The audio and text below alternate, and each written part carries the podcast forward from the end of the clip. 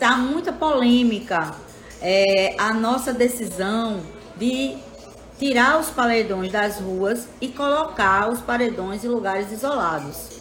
Ou seja, vai ter um lugar isolado, onde não é lugar residencial, foi um loteamento que acabou de abrir, quer dizer, não vai incomodar, não vai ter nenhum incômodo para quem quer descansar, né? É uma área longe da praia, inclusive, mas para quem gosta, quem curte os paredões, ter o direito também de ter o seu momento de lazer.